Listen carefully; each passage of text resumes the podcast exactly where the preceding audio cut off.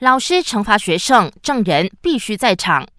为了避免校方和家长产生争议，非政府组织建议教育部规定，教师在惩罚学生的时候要有证人。对此，部长法丽娜表示，教育部早有一套指南，明文规定，老师在惩罚学生的时候，必须要有两位证人在场。他说，教育部将重复通知，以提醒和确保所有教职人员都有严守这项指南。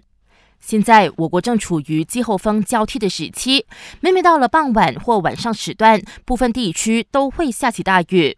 法丽娜表示，教育部已经做好水灾防备机制，包括与国家天灾管理委员会合作，鉴定位于水灾黑区的学校，以及在水灾发生时，让学校成为临时疏散中心，随时给灾民提供援助。